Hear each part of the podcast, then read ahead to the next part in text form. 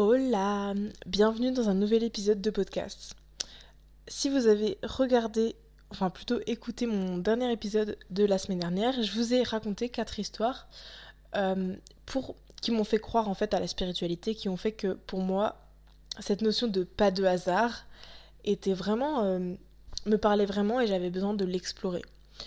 Et en fait, aujourd'hui, je me suis dit, waouh, euh, il faut que je vous fasse un épisode bonus une semaine après, voilà, petit épisode bonus, parce que vraiment, j'ai oublié de vous raconter une histoire qui m'est arrivée, qui est complètement zinzin, et qui fait que pour moi, c'était vraiment inenvisageable de ne pas croire en quelque chose de spirituel, quelque chose de, de fort. Enfin, de, des histoires de force supérieure, enfin pas de force supérieure, je trouve ça un peu parfois glauque, mais en quelque chose d'invisible, quoi, qui s'explique pas par la science. Donc on va commencer tout de suite avec cette story time. C'était il y a quelques années, ça devait faire trois ans, je pense. Ouais, trois ans. Euh, c'était mon premier battle de danse. C'était pas prévu du tout que j'y aille. Euh, ça faisait quelques semaines que je m'étais pas entraînée. Je débutais un peu dans la danse.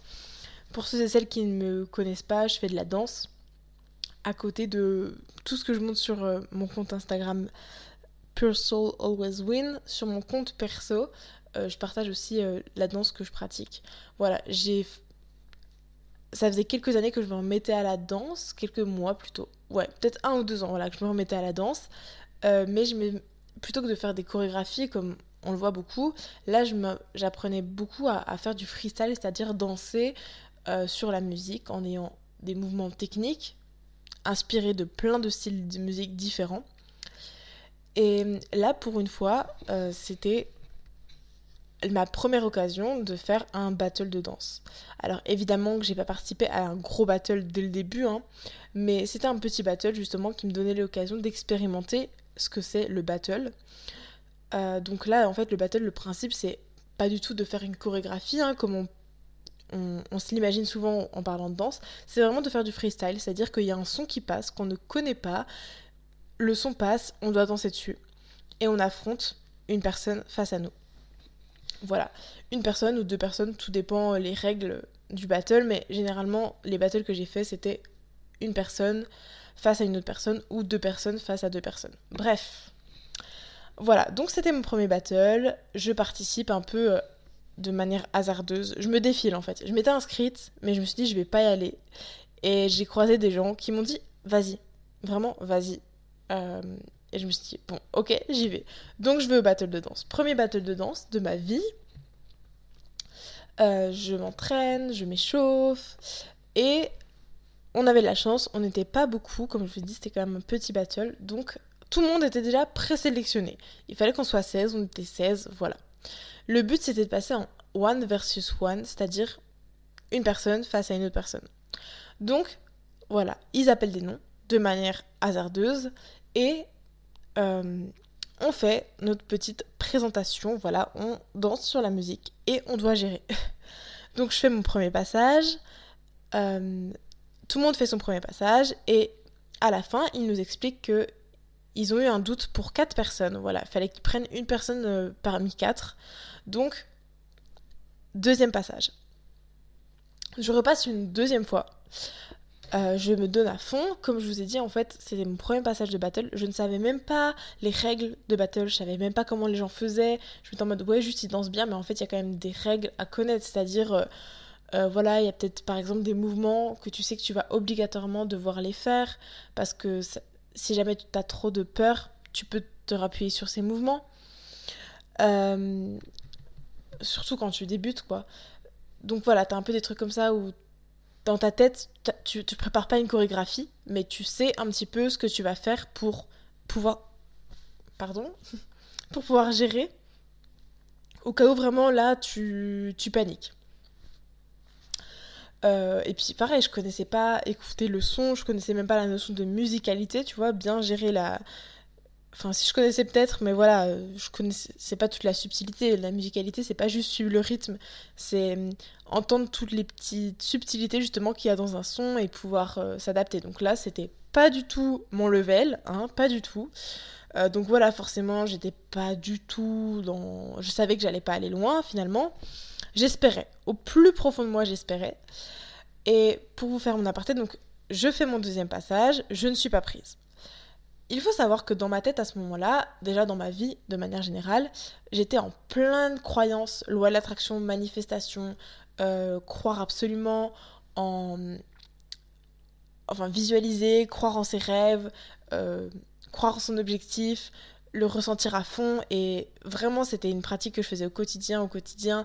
C'était vraiment mon état d'esprit, mon mood au ce moment-là dans ma vie. Aujourd'hui, comme je vous l'ai dit dans mon dernier épisode de podcast, j'ai vraiment du mal à croire en la loi d'attraction. Enfin, c'est pas que j'y crois pas, mais j'arrive pas à l'appliquer à moi-même, j'arrive plus à le ressentir. Il y a des choses qui m'ont tellement dérangé dans, certaines, dans ces pratiques-là, dont je n'étais pas consciente justement à cette époque-là, euh, qui font que j'ai du mal aujourd'hui. Mais à ce moment-là, j'y croyais, je connaissais même pas toutes les. cette notion de privilège euh, dont on oublie peut-être trop parfois dans l'attraction. Enfin, il y a des choses en tout cas qui me dérangeaient, pas parce que je ne les connaissais pas. Voilà, comme aujourd'hui, ça peut être le cas. Bref, je fais euh, mon petit battle et dans ma tête, j'étais je veux j'étais en mode je veux danser, je veux danser, je veux danser, je veux danser. Je me prenais vraiment pour la queen alors que autant vous dire que j'avais pas le niveau. Enfin, il y avait un peu une partie d'ego qui fait que quand tu commences aussi dans les battles, t'as un peu ce truc parfois d'être à fond et de prendre personnellement les choses en mode ah j'ai pas été prise c'est que je suis nulle. Mais c'est juste que les autres ont un meilleur niveau que toi. C'est pas que t'es nul c'est que voilà tout dépend de l'environnement comment sont les gens comment tu vas être déstabilisé. Moi c'est mon premier passage. Je connaissais pas les règles non plus vous voyez. Donc voilà il y avait tout ça. Mais ça arrive voilà qu'au début on a tendance un peu à prendre personnellement pour notre danse et notre travail en fait le fait qu'on n'ait pas été pris mais donc il y avait un peu de ça, mais il y avait surtout ce truc de je veux gagner, je veux gagner, je veux y aller.